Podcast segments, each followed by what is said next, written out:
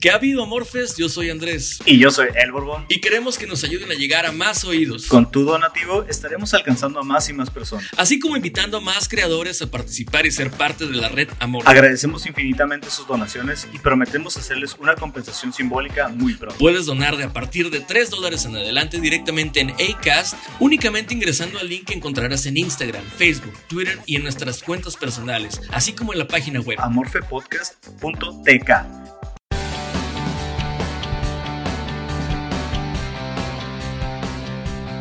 Pues ahora sí, para que veas, nos enfocamos. ¿Qué te parece si empezamos? Sí, este, yo creo, eh, pues la, encuesta estuvo abierta por dos días, ¿no? Este, que, que pues no es sorpresa, ¿no? El tema es los maestros, güey. En particular, ¿qué habilidades o dificultades puede representar un maestro o puede tener un maestro para el enfoque del alumno? ¿De dónde salió mi, la idea para este tema? Aparte que pues es, a lo que me dedico.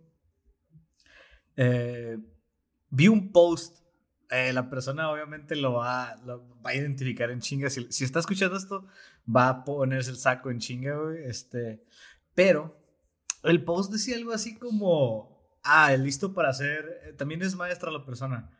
Este, y, y decía algo así como, este, preparando el examen para tronar a todos o una pendejada así. El, examen no es difícil para tronar a todos, una pendejada así, ¿no? Que no es exclusivo. He visto muchas veces que colegas que son profesores lo hacen de esa forma, como si fuera una, una hazaña, güey, realizar un examen que no lo puedan pasar o que no pueden hacerlo. Y pues cotorreando, comentándolo con mis colegas eh, de la abogacía, que también fue, estuvieron en la misma facultad que yo, llegamos a la conclusión de que ese tipo de maestros, pues, son, son totalmente, ah, ¿cómo se podría decir? Eh, no quiero decir torpes o están descuidando la idea principal de ser maestro, Este, porque la idea principal de ser maestro es que tus alumnos entiendan o puedan razonar algo, eh, comprender o facilitarle el material al alumno para que comprenda, ¿no? A cualquier nivel lo está hablando. ¿eh? Ya en nivel de licenciatura, pues obviamente sí debes de tratar de pasarles un poco más de, de herramientas para que ellos mismos puedan trabajar, aprender a investigar y todas esas cosas, ¿no? Ya dependiendo de la materia y demás.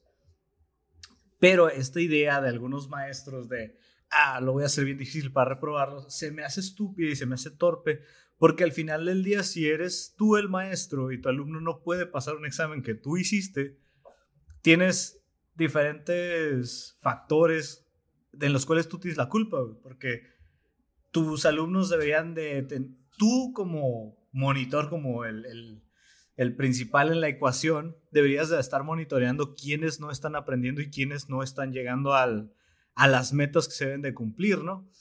Y al realizar un examen de esta magnitud con la idea de reprobarlo, se me hace una estupidez. ¿Por qué? Porque al final del día, tu trabajo es que pasen, güey. O sea, tu trabajo es que tengan los conocimientos necesarios para que aprueben un instrumento con el que vas a medir su calificación, lo cual es el examen. Yo, yo estoy de acuerdo con eso, eh, pero aquí le voy a hacer un poquito de abogado del diablo, creo.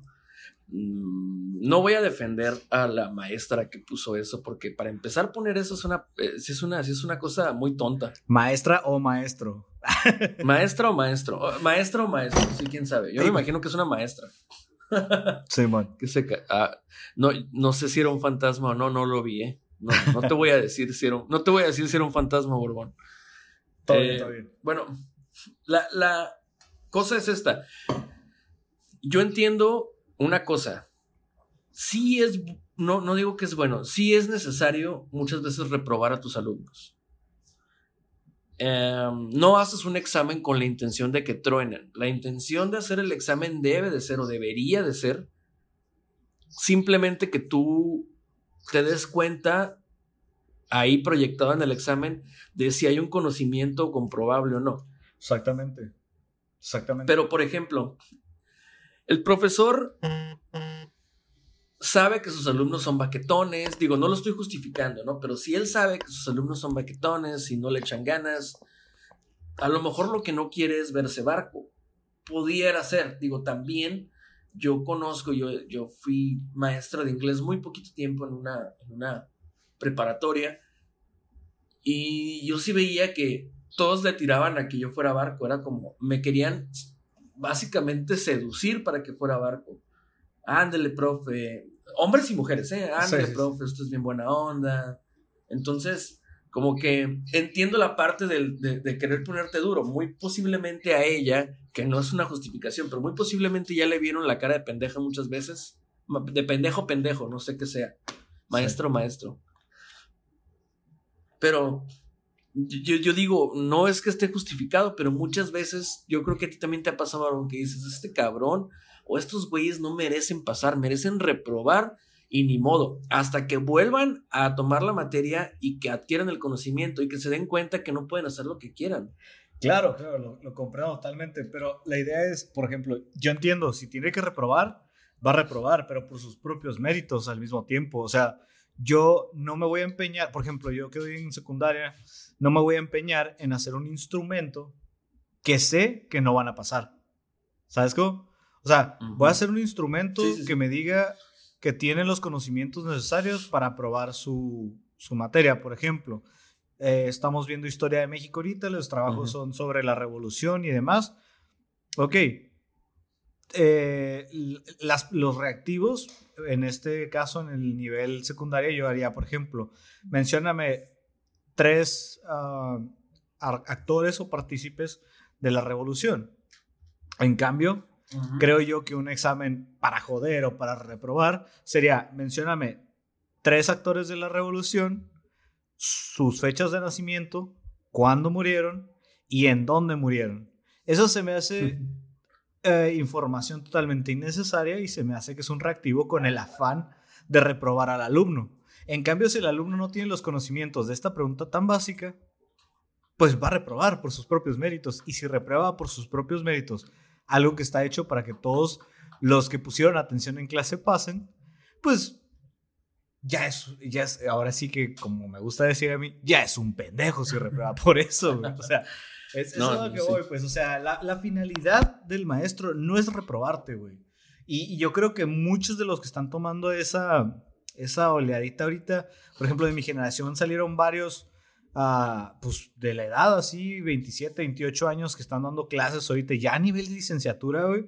Y es como, güey, este, no creo que tengas la, es, parte del tema, ¿no? La experiencia que puedas tener o aportar dentro del campo de la licenciatura para dar clases, güey. O sea, va, a lo mejor ya tienes tu, tu maestría, güey.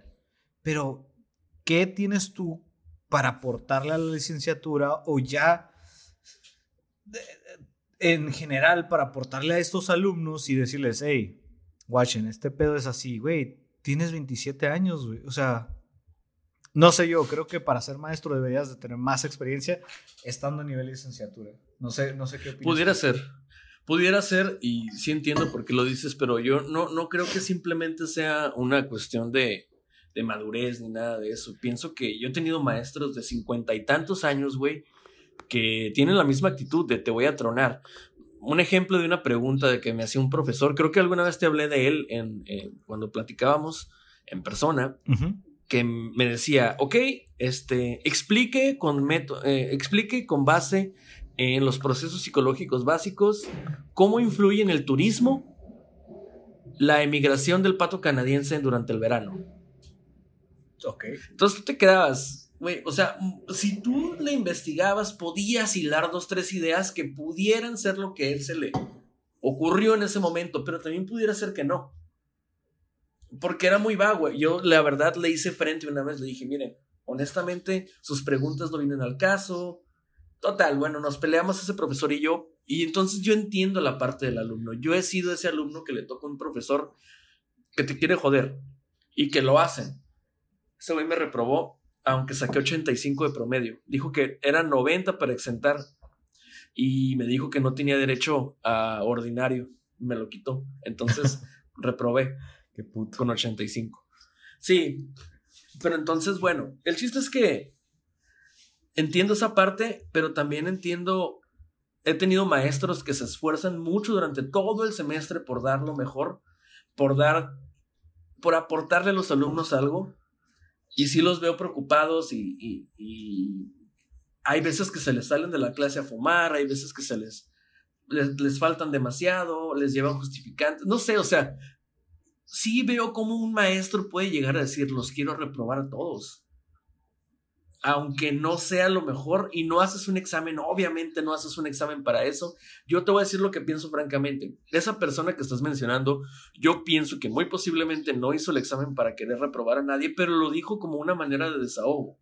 Tal Puede ser, ¿no? Yo creo que va por ese lado, porque a veces sí, sí, sí entiendo esa impotencia. Yo he llegado aquí a la casa y desde que le digo a mi esposa, ¿sabes qué, Liz? Estos morros, neta, no sé qué pedo, no sé no sé qué están pensando, no sé qué les pasa por la cabeza, güey. Y, y, pero no te rindes, ¿sabes cómo? O sea, al final del día es, güey, tú también fuiste así, güey, yo también, todos fuimos así, güey. O sea, yo, yo, a nivel licenciatura, a nivel licenciatura, no me recuerdo cuántas materias llevamos, pero yo nada más hice tres ordinarios.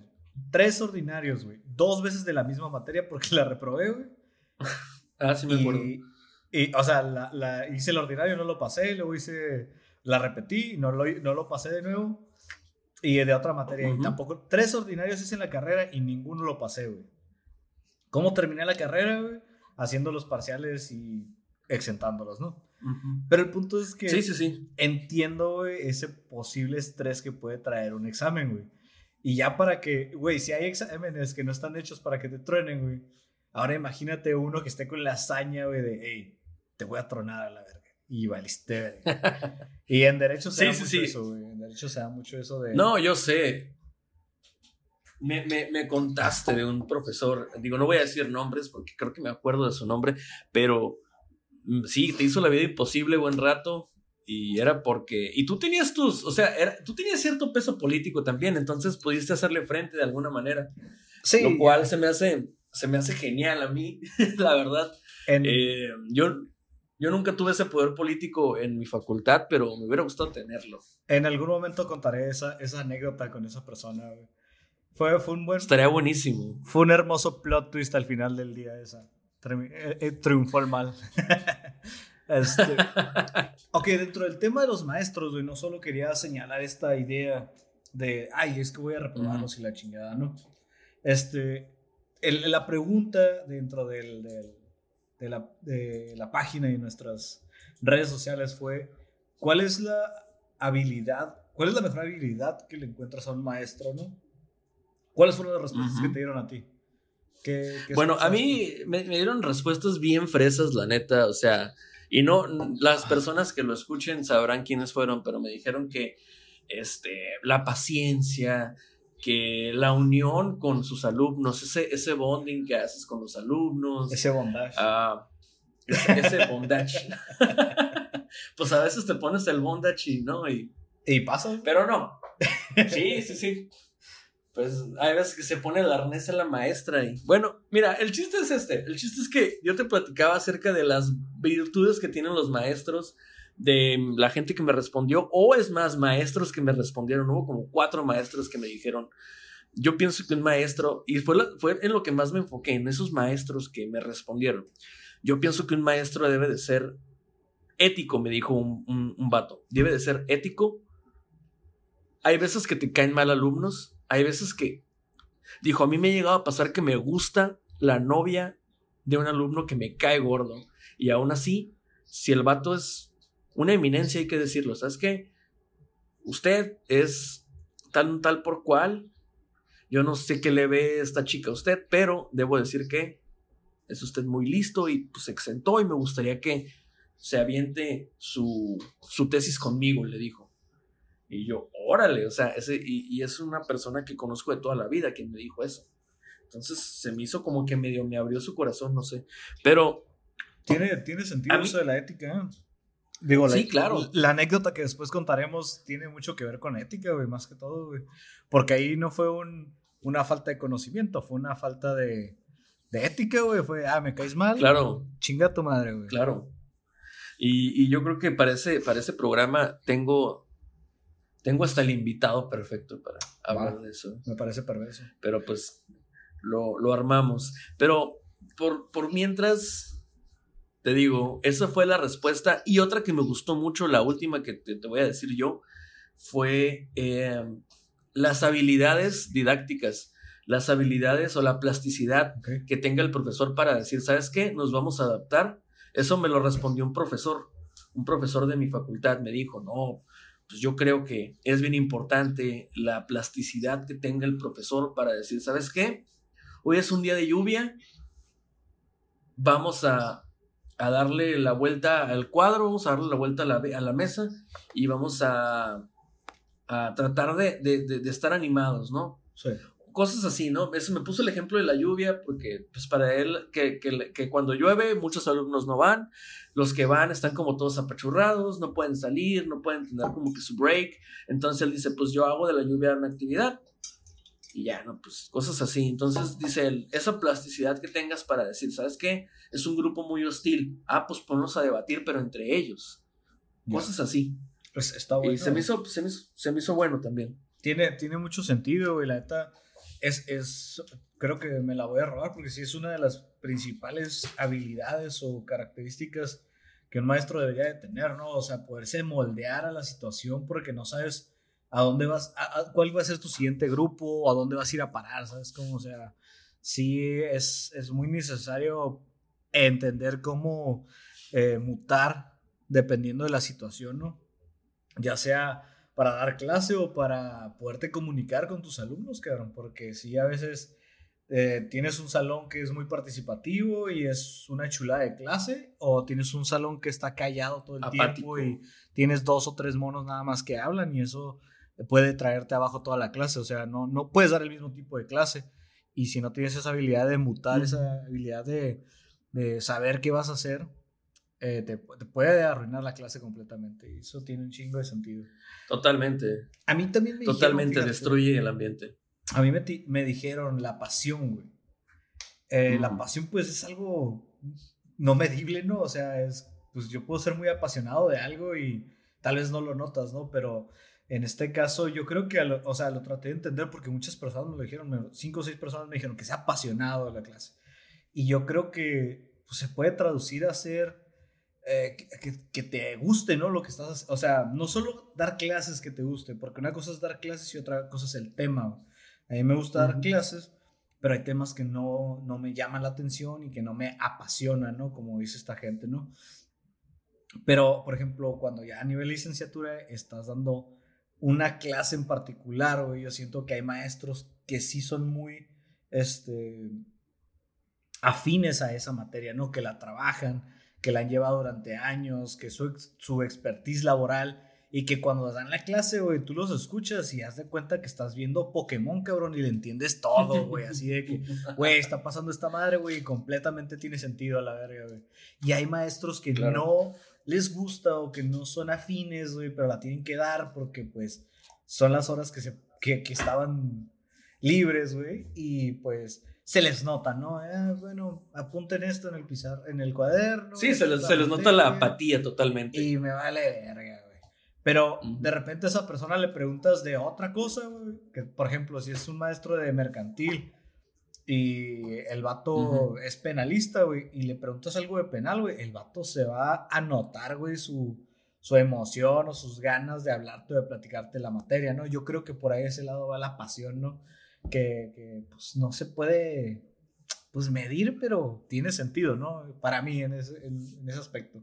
Yo personalmente lo que pienso que es una característica bien, bien, bien eh, especial o bien característica, bueno, perdón, bien, una herramienta muy útil de un profesor debe de ser la preparación, que seas experto en tu materia, que la conozcas bien, que no la quieras dar porque eres afín, porque ah, te acuerdas o porque ya no pude agarrar la otra, pero agarré esta. Yo pienso que se nota mucho, por ejemplo, un profesor que nos dé análisis funcional de la conducta, por ejemplo, nosotros, los psicólogos, y que el güey sea humanista o que sea cualquier otra cosa, se le nota mucho y no va a poder responder porque luego hay alumnos que sí somos muy apasionados de algo y vamos y le hacemos preguntas sobre conductismo, por ejemplo, y el güey, ah, pues, este, no, pues la verdad el conductismo no es lo mío. Pues no, cabrón, pero estás dando la, la, la, materia de conductismo, o sea, estás dando la clase de conductismo, ¿qué pedo? ¿Por qué, por qué,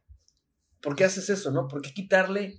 No sé, no sé, yo siento que tú debes de decir, no. Por ejemplo, tengo un profesor que nos dio psicología social. Honestamente, ay, me decía, vamos a hablar de psicología social por, por un rato, por cierto. Ajá. Entonces, la, la, materia la dio más o menos, los temas los tocó, pero los, los alumnos, güey, le dábamos la vuelta tres veces al profesor. O sea, ¿sabes qué? Nosotros mm, al conductismo le gusta mucho la psicología social, al conductista le agrada la experimentación social y eso propició un, ambiente súper hostil, se le salió de las manos al profesor, se le salió totalmente de las manos el control de la clase y era cada clase, güey, era de mano arriba de los, de los alumnos conductistas así de, profesor, este, ese experimento no fue en ese año, este, ¿sabe qué? No es lo que quería medir eso. Eh, oiga, pues ¿para qué sirve decir esto si no? O sea, imagínate ese ambiente tan gacho para un profesor que dijo, pues agarré esta materia porque yo soy de relleno y nadie la estaba dando y se me hizo fácil. No sé, para mí eso no le puede pasar a un profesor, el perder control de la clase porque no conoce, no tiene el conocimiento. Es que no, no deberías, O sea, no, si no es tu expertise, no deberías. O sea, entre el deber ser y el ser, hay dos, son dos polos opuestos, ¿no? Completamente en este caso, pero si, si no es tu área, güey, si no es tu expertise, si no la conoces, tienes dos opciones. Una, no darla y dos, prepararte, güey. Prepararte bien, cabrón, güey. O sea, por ejemplo, yo doy clases de historia eh, de, de México, pero este, me dieron un segundo, un, salón de segundo que es historia este, universal. Entonces, va, ya tenía conocimiento de la historia de México y ya estaba preparado y, y sí, me gusta mucho y me interesa, pero al tomar esta clase, güey, tengo que estudiar todos los sucesos importantes que se ven dentro de esta... ¿Por qué, güey? Porque lo que vas, lo que acabas de decir, a nivel universitario no es tan complicado, a nivel licenciatura. Bueno, más bien, no es tan raro que un alumno sepa más que el maestro, que no debería de pasar. No, no, no. Pero imagínate a nivel secundaria. Llega a pasar. Pero imagínate a nivel secundaria, cabrón. Que uno de mis alumnos que tienen 13, 14 años me corrija en cuanto a un evento mundial histórico, güey. O sea, que yo esté hablando de la Segunda Guerra Mundial no, es que en 1830, ¿no? Y me diga un cabrón, no, güey, es en 1940. Y es como que, ay, sí, cierto, soy un pendejo, güey. Pero ¿por qué, güey? Porque no me preparé, porque no le di la, la, la seriedad que debe de tener. Y porque a veces muchos maestros no les interesa, güey. Yo, yo siento que hubo una generación, que es la de los boomers más o menos, que entraron al sindicato y, y al magisterio y a estas áreas por todos los beneficios que tiene ser maestro, O sea, las jubilaciones, los pagos quincenales y todo ese cotorreo, ¿no? Y se perdieron muchísimas personas que daban clases por, por amor al arte, güey, por decir, hey, es que yo quiero educar a los jóvenes, es que yo quiero, así me pagan bien, sí, este, tengo una jubilación, sí tengo vacaciones de dos meses y luego en Semana Santa tengo dos semanas y todo lo que tú quieras, todo eso está bien, va, pero la razón principal debería ser educar, güey. ¿Sabes qué? A ver, voy a. Mis morros van a salir menos pendejos el día de hoy. Pero se perdió esa madre en el camino, güey. A mí me tocaron maestros malísimos, cabrón. La secundaria, güey. Y en preparatoria, pero otros que estaban muy cabrones. Y los que estaban muy cabrones eran los que están un poco más mayores. Este, estoy hablando en secundaria hace 10 años, ellos tenían unos 60 años, yo creo, que son esos que entraron por por las ganas y los que estaban abajo 45, 40, tempranos 40, tardes 40, ¿no? Por ahí, ¿no? Esos eran los malos, güey, los que, eh, mira esto, tomen estas hojitas, estas copias, ahí apunten unas cosas, me vale madre, ahí sí los veo en el examen, chinga su madre, morros. Y ya, güey, esa esa pasión se murió ahí, ¿no? Eso que le, que le llaman la pasión por, por educar, por dar clases. Creo que me acuerdo mucho y me viene a la mente el, la película de, del, ay, ¿cómo se llama? La de Robbie Williams, eh, El Club de los Poetas Muertos. ¿Te acuerdas? Sí, sí, sí, sí. Yo la verdad sí tuve un profesor así, en la primaria. Tuve un profesor en cuarto grado de primaria que, mis respetos al señor, yo me acuerdo mucho de él. Cuando dicen maestro, me acuerdo, me viene a la mente él el profesor, donde quiera que esté, quién sabe qué será de él, Daniel, Daniel, Daniel del Ángel, algo, no me acuerdo, Villaseñor. Daniel del Ángel Villaseñor, quién sabe dónde chingados esté ni qué pedo. Te juro que hasta lo he buscado en Facebook, güey, te lo juro, así de que, pues por ahí debe de andar el ruquito, ¿no? Y no, quién sabe qué fue de, de ese hombre, pero de verdad que me inspiró mucho. O sea, a mí él me dijo, ¿quién era García Márquez? Fíjate, o sea, cuarto grado de primaria, el vato me dijo quién era García Márquez, cuáles eran y para qué servían los prefijos y las preposiciones, cómo detectar si el, si el acento es este, es este, grave. se me olvidó. Grave. No, no, no, eso no. No. Eso ya medio lo sabía, pero cómo detectar si, si, si va, si va puesto, o sea, si, si le tienes que poner la tilde. Sí, ah, ok, ya se me olvidó ahí, nos van a corregir, no te preocupes. Sí, alguien, alguien nos va a decir. Eh, alguien nos va a decir. Pero, por ejemplo, él me enseñó cómo hacer eso, cómo distinguir entre una palabra esdrújula de una sobresdrújula, cosas así. Nos dio métodos. El vato me dio método para hacerlo, o sea, herramientas para que todos los días yo me defienda así. Hoy en día soy un grammar nazi. Así me dicen, ¿no? Es un pinche grammar nazi, güey corriges mucho a las personas. De repente cometo errores, sí me pasa, pero sí de repente soy muy bueno para detectar y cazarlos. Así como, ¿sabes qué? A eso no va así. Y eso yo, yo entiendo que puedes esperar, pero es porque de verdad pasé como todo un año, todo un año muy al pendiente de eso, estresado por eso, leyendo lecturas de literatura clásica. O sea, yo, yo leí este, El coronel no tiene quien le escriba en cuarto de primaria. Creo que nadie más lo ha hecho, creo. O sea, de los que yo conozco, nadie más le ha tocado la, la buena o mala suerte él me hizo a tomarle amor a, la, a las ciencias naturales. Él fue el primero que me dijo, las ciencias es, una es, redundante decir que son naturales. La ciencia es ciencia. él fue el primero que, que me dijo eso. La ciencia nos ayuda a comprender la naturaleza, entonces, ¿por qué le estamos diciendo ciencias naturales? Y subía el libro así, ¿no? Y quién sabe, simplemente yo dejé el Instituto Patria en cuarto de primaria. Para quinto ya estaba en otra escuela y ya no supe más de él. Pero de verdad que yo pienso que si no me hubiera dado clases él, yo no sería lo que soy hoy. Sería una persona completamente diferente. Quién sabe qué defectos o qué virtudes tendría, pero me gustan las que tengo gracias a él. Es que sí, hay, maestros que, que marcan la, la existencia, ¿no? A mí, a nivel a nivel secundaria no, no me tocó, en, nivel primaria pues sí recuerdo varios maestros, pero no, no fueron la gran cosa. A nivel licenciatura fue donde fui más, más, ah, ¿cómo se puede decir? Más apegado o hice un, un, bonding con diferentes maestros que tal vez trazaron ciertos caminos en mi vida, ¿no? Uno principalmente mi maestro de Derecho Penal, que es básicamente lo que, a lo que me dediqué saliendo, durante y saliendo de la carrera un tiempo, ¿no? Este, el, el, Manuel Galván, este, saludos a toda la posse de, de, la clínica. Este, él, él, me llevó por el lado de, de, lo penal porque lo hacía ver tan fácil, cabrón. O sea, lo explicaba con una facilidad, güey. Y para mí estaba encantadísimo, güey, de lo que estaba viendo. O sea, era súper sencillo y veía a todo el mundo batallar y yo, güey, este cabrón lo está haciendo súper fácil, güey, está súper pelada, güey. Este, Hubo otros tantos maestros que explicaban, por ejemplo, de Derecho Civil.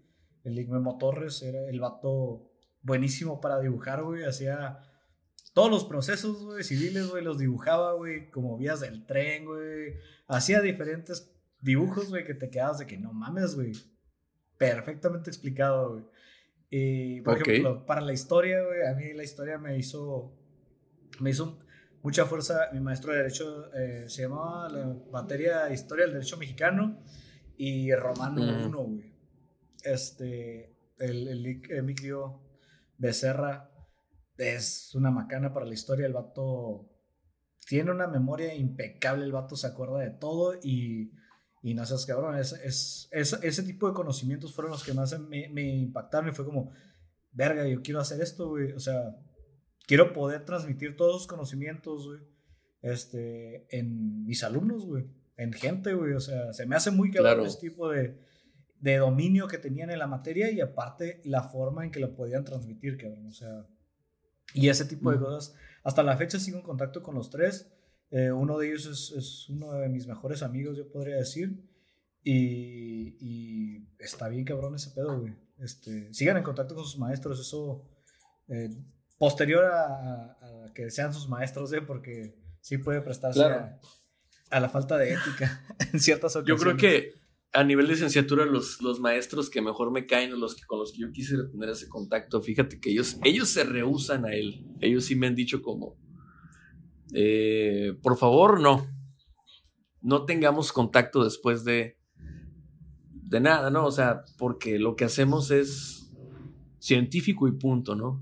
Sí, sí, sí. Em, se vale también, claro, yo entiendo y pues no pasa nada, ¿no? Es que se presta, se este presta más en el área del derecho, güey, porque en el derecho todos son influencias, todo es ser compa de todo mundo y cosas así, güey. Sí, sí, sí, sí. Me has dicho, no, no es que yo sepa, pero me has dicho. Y, y siento que, que, en la psicología son más snobs entre ustedes. Son más. Oh, totalmente. Ya terminó la clase, ya me voy a mi casa, váyanse a la mierda todos. básicamente, güey, básicamente. Los veo en dos meses.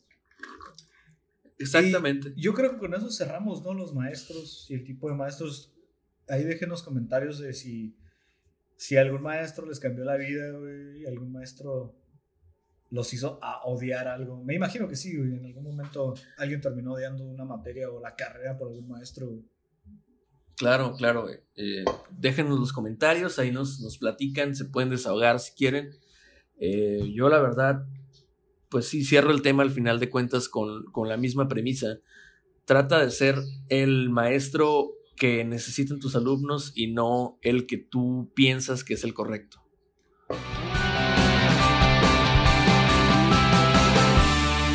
El otro día estaba navegando por mi muro de Facebook, bueno, por mi, ¿cómo decirlo? Pues por mi newsfeed, ¿no? No sé, no sé cómo se diga de otra manera.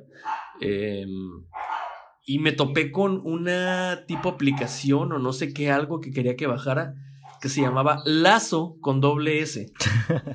Simón. Ya. Y yo pregunté inocentemente, ¿qué chingados es Lazo y por qué está llenando de basura mi newsfeed? Porque aparte, lo, bien agresivo, güey, los videos empiezan con audio. Vas bajando y ¡pum! Entonces es como, güey, eso es una invasión a mi privacidad, ¿no? Al menos así lo considero yo. Em, no sé, ah, yo, yo, tú me dijiste, me pusiste en el, en el muro, güey, pues así, así empezó, así empezó TikTok, que es ahorita a 4 de junio del 2020, yo creo que la, el app más usado, la, red social más usada, fácil de este año. TikTok tiene como un año ya, güey, o tiene como un año o dos, güey, creo, o hasta más. Lo metieron a huevo. Y sí, sí, sí. De repente empezaron los influencers, güey, a. Ay, mira, antes, güey, nadie lo usaba, güey. Lo usaban puros pinches niños ratas, güey. Y de repente empezaron a bombardear los, los influencers, güey. Ay, sí, mi TikTok, el Luisito Comunica, y todos esos güeyes, güey, mi TikTok, y la verdad, es como que, dude, güey, nadie quiere eso. Y, los vatos persistieron y persistieron hasta que llegó la pandemia y pues reventaron esos güeyes las redes sociales.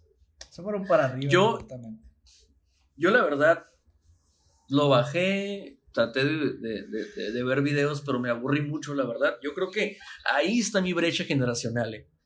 Ahí es donde yo dije, híjole, como que aquí yo ya no conecto con la juventud. Pero, ¿cuánto tiempo lo usaste? A lo mejor no le diste el tiempo necesario al, algoritmo para, para funcionar, güey. Porque también lo, lo usé. Y fue como, ah, MX, el chingada. Y ya después empezaron a salir muchos videos de Call of Duty y cosas así. Y fue como que, ah, ok, está entretenido. Y ya era como mi nicho de, de mercado, ah, no, yo creo que no. Yo le di como, no sé, unas tres horas, güey. O sea, no, no tres horas viendo seguido, pero que iba y regresaba. Me tocó ver morras chichonas, me tocó ver mucha comida muy rica, me tocó ver gente bailando de manera muy absurda. Yo forcé mi algoritmo que dejara de, de darme morras chichonas, güey, porque la mayoría son menores de edad, güey. Entonces, empecé a darle like a muchos videos de videojuegos y cosas así, güey. Entonces. ¡Freeze! Sí, sí, exactamente. FBI, freeze. bueno, el chiste de todo esto es que Lazo es aparentemente la copia de TikTok. tú me dijiste. Es la versión de TikTok de Facebook. Eso ok, ok, eso es lo que tú me dijiste. Y, tú me dijiste como, pues es que lo están metiendo con calzador como TikTok lo metieron a huevo. Es, de, creo que TikTok es de Twitter, ¿no? Eh, creo que sí, ¿eh? Tengo entendido. Creo que sí. Algo así.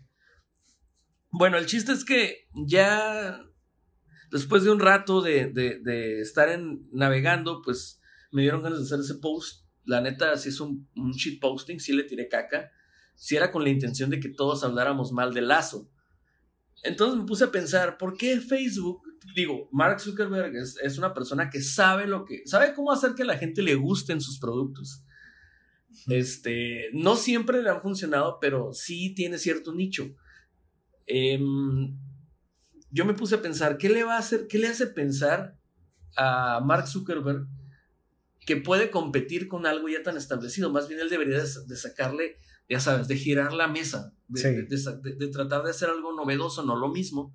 Pero luego me puse a pensar, claro, es por, es por, este, por conformidad de grupo. No sé si, no sé si estás familiarizado con la, el concepto de influencia social. ¿Cómo? A ver. Ahí te va.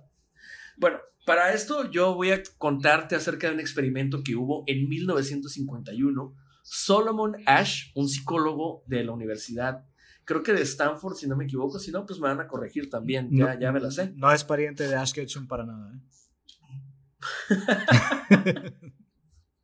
creo que no, espero que no. Él este, estaba interesado en ver cómo influían las ideas de los demás en una sola persona. ¿Por qué los grupos podían hacer que algo se pusiera de moda, yendo de persona en persona? Eso yo creo que yo, yo quiero pensar que Ash se lo preguntaba un poquito por las modas, porque en los 50 empezaban las pin-ups, porque empezaba como este rollo de querer estar todos iguales, o sea, como de vestirte a la moda. O sea, ya había cierta moda, pero era, era un poquito inalcanzable y estaban haciéndolo ahora para las masas, para los más... Sí, pues para los de más abajo. Se industrializó el mercado, güey, y todo era producción en masa, güey. Exactamente, y la moda no era, no era una excepción. Antes era, ah, abuelita, ¿me puede tejer un vestido como el de Marjorie? Y, ya después fue... Lian, ya te dije que no. Estoy muy viejita para hacer tu vestido. Te dije que no razón con eso. bueno, el chiste es que em, la influencia de grupos en sus integrantes colectiva e individualmente fue el objeto de estudio de Ash. Para esto, se le ocurrió realizar un experimento de la siguiente manera. El estudio iba a consistir en un ensayo, una prueba de visión. ¿Qué quiere decir esto? Que iba a haber una mesa con personas viendo hacia un pizarrón en donde había diversas líneas para ver si podían identificar bien ciertas características de esa misma de ese mismo experimento. Ok. Es decir, el ensayo es tres líneas, dime cuál es la que es mayor y cuál es la que es diferente. o sea, le iba variando, ¿no? Lo que él planeaba ver con esto era lo siguiente, ver qué tanto una persona puede corregir o modificar su respuesta aunque él sabe que no es la correcta. Okay. Para esto lo que hizo Ash fue sentar a cinco personas en una mesa solamente uno de ellos era el sujeto de estudio. Los otros cuatro eran confederados, es decir, gente que estaba de acuerdo con Ash en contestar algo ya dicho anteriormente. ¿Ya? Entonces, están las tres líneas, una es más grande que las otras dos, evidentemente, por mucho. O sea, estamos hablando de, que es muy evidente que esta es más, más, más grande que las demás. Sí. Entonces empezaban de izquierda a derecha y él decía, este, ¿qué, cuál, cuál, línea es la más grande? No, pues es la 2, ¿no? ¿Cuál, ¿Cuál línea es la más grande? Y el primero decía, la 1, la 1, decía el otro. Después llegaba el sujeto de estudio y decía, no, la 2. Y entonces el de un lado decía, la 1. Y el otro decía, la 1. Entonces se quedaba él como, ¿qué pedo, no? O sea, ¿qué está pasando? Pasaban a la siguiente diapositiva. A ver, ahora, ¿cuál es la más grande? No, pues la más grande era la 1. Y, ya entonces el, experimenta, bueno, los confederados decían, no, pues la 3, la 3, la 3.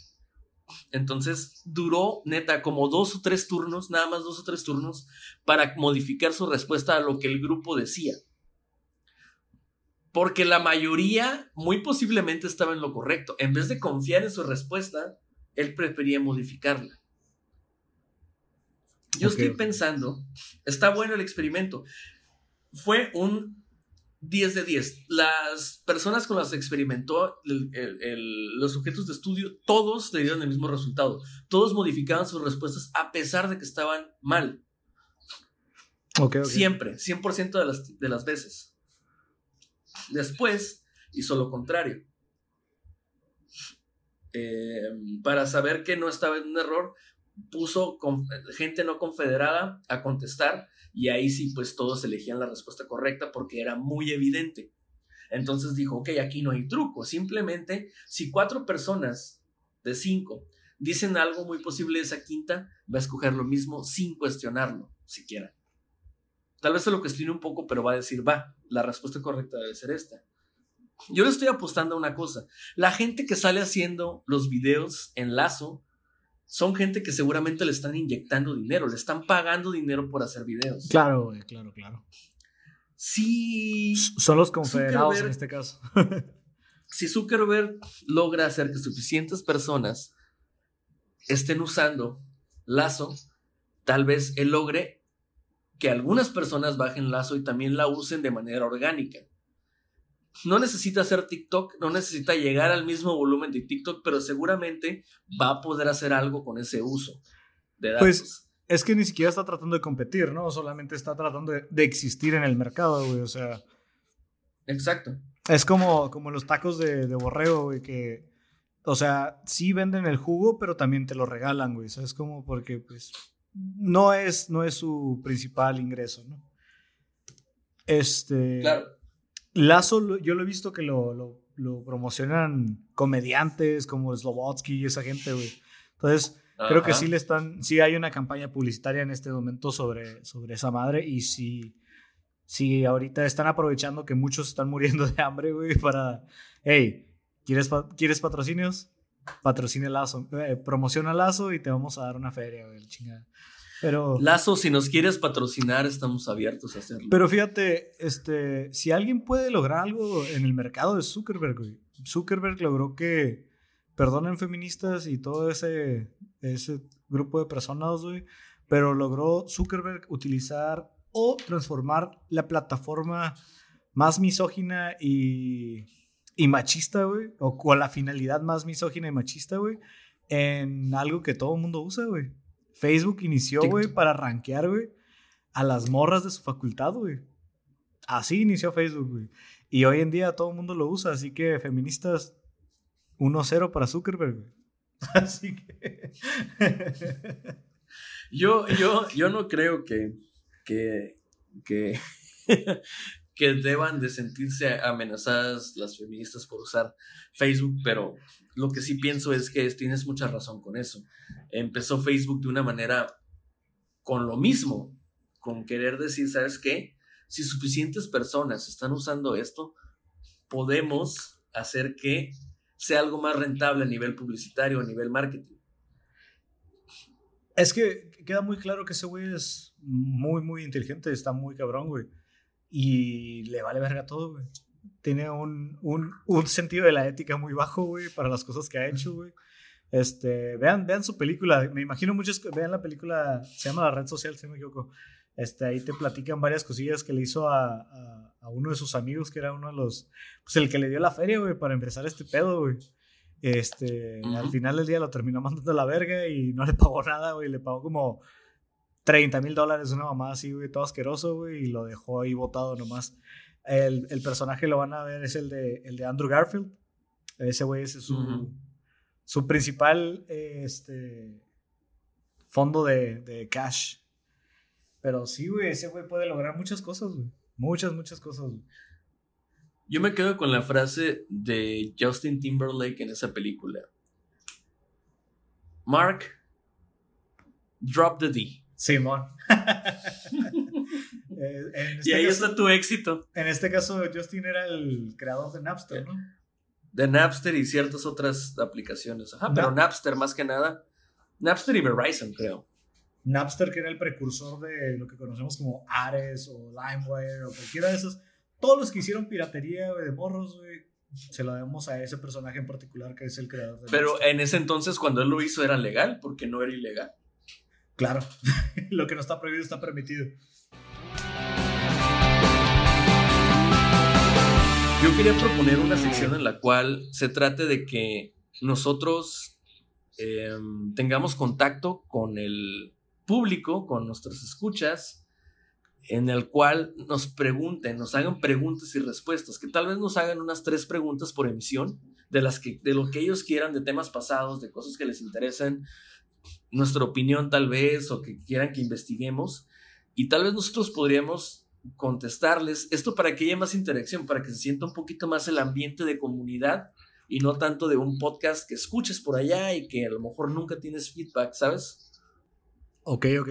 ¿Y qué, qué nombre propones? No, no, no escuché el nombre para la sección, porque a mí se me ocurre, no hay preguntas pendejas, solo pendejos que preguntan. Está bueno, está bueno, muy, muy bueno. La neta, se me hace súper bien. Se me hace genial. Y pues, ¿qué te parece si lo hacemos así? O sea, no hay preguntas pendejas, sino, pre sino pendejos que preguntan, güey. O, o, mejor aún, mejor Van a decir... aún, para que no se ofenda a nadie, güey. Para que no se ofenda a nadie. No hay preguntas pendejas, solo pendejos que responden. Y ahí es donde nosotros somos pendejos para responder esto, güey. Se me hace un poquito menos ofensivo. Está bien, está bien. vale, vale, que así sea, que así sea. Entonces, ¿cómo, cómo quedó la sección? Este, no hay preguntas pendejas, solo pendejos que responden. Muy bien, entonces vamos a hacerla así. La siguiente vez que nosotros tengamos el podcast, vamos a seleccionar tres, capaz que nada más nos llegan tres o no, no nos llegan ni tres, ¿no? Pero vamos a seleccionar tres preguntas que vamos a contestar lo más breve posible y también, pero que, que, que sí demos, demos la respuesta. Eh, que ustedes nos hagan, ¿no? Ah, y que nos digan si lo quieren anónimos, si lo quieren si quieren revelar claro. su identidad, cualquier cosa. ¿eh? Anónimo es lobo. Ándale, es lobo anónimo. bueno, está, está bien, está buena la sección. Pues la próxima vez nos vemos ya con esa idea. Claro. Este, es, es un pues te bueno. Fueron temas muy tranquilos, fueron temas muy relajados. No, no creo que hubo tanto espacio a, a un debate, güey. Pero pues al final del día es, esto es nada más vertir nuestros puntos de vista, nuestras opiniones y, y que pues la gente se, se olvide de lo que está pasando en el mundo por un rato, ¿no? O sea, yo lo veo así, uno de mis amigos es doctor y me dice que, que, escucha nuestro podcast, gracias, gracias por escucharnos, Alexis. Te mando un fuerte abrazo y espero que toda tu familia esté bien y, que no, no vaya a haber ningún pedo con esta madre, pero ese güey es lo que me dice, güey, la neta aprovecho tu, tu espacio y el podcast para para olvidarme de las pendejadas que está pasando, para el ratillo que tiene el, el libre, güey, que no está en guardia o que no está en, en, el hospital, este, pues se pone a escuchar nuestras estupideces y ah, sí. después me da feedback o habla conmigo y me platica de diferentes cosas. La neta, espero que más personas lo estén aprovechando para eso y al final del día, pues esta madre no es para, para fama, dinero y gloria, güey, esto es para entretenernos un rato y para que los demás este, tengan un tiempo pues para conversar y decir, ah, mira, estos pendejos dicen estas estupideces, güey, pues a mí yo no comulgo con ellos, o la neta, me gusta esto que dijeron, la chingada, la neta, es la finalidad del día, ¿no? yo pienso que em, muy posiblemente el, el fin de este podcast es que quede una plática entre amigos para la posteridad, para cuando queramos escucharla, para que quien sea, cuando sea y como sea que se encuentre, lo escuche.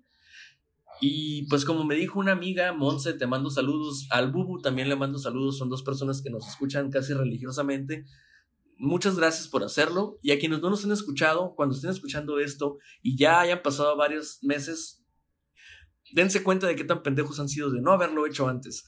No, no es cierto. Pero sí, sí, sí me agrada bastante que nos estén escuchando y nos estén dando feedback. Eso es lo que más apasiona, eso es lo que más nos dan ganas de estar aquí cada semana, yo creo. Por lo menos no sé cuánto tiempo Borbón va a durar esta temporada, cuántos episodios, pero muy seguramente cuando hagamos el parón de la temporada vamos a sentir ese, eso como de, ay, extraño que cada semana nos sentábamos a conversar y vamos a volver con más ganas. Así es. Este, pues la neta Muchas gracias. Síganos en redes sociales. Síganos en el Instagram de, Amorfe.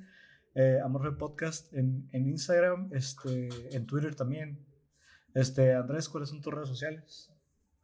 Mis redes sociales son en Instagram y en Twitter estoy igual. Es arroba AndyOffline19 como Andy Desconectado 19.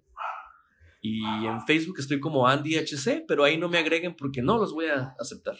Yo estoy en Instagram y en Twitter como Borbón con D al final.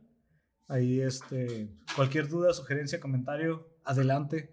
Este, estaba pensando cómo se iban a llamar nuestros escuchas, güey, pero eh, descubrí que no les podemos decir amórfodos o amórfodas, güey. Porque, güey. ¿Por qué no? Porque Bad Bunny tiene una puta canción que se llama así, güey. Oh. Y no quiero tener nada relacionado con eso, güey. A mí me cae bien Bad Bunny, pero, pero tampoco tan bien. Eh, sí entiendo. No, pues no, no se van a llamar amorfitos ni nada así, pero. Se van a pues llamar. podríamos. Amorfes, güey, nada más. Amorfes, los amorfes. Sí. amorfes, gracias por escucharnos y nos vemos en la siguiente. Borbón, sale. sale que bro, tengan un buen día. Este, espero la luz, la CFE no los hayan chorado como me choró a mí este mes. Mil pesos me llegaron a mí. Y a mí dos mil pesos. Qué ridículos, güey. Neta, los odio. CFE, chinga tu madre. CFE, chupa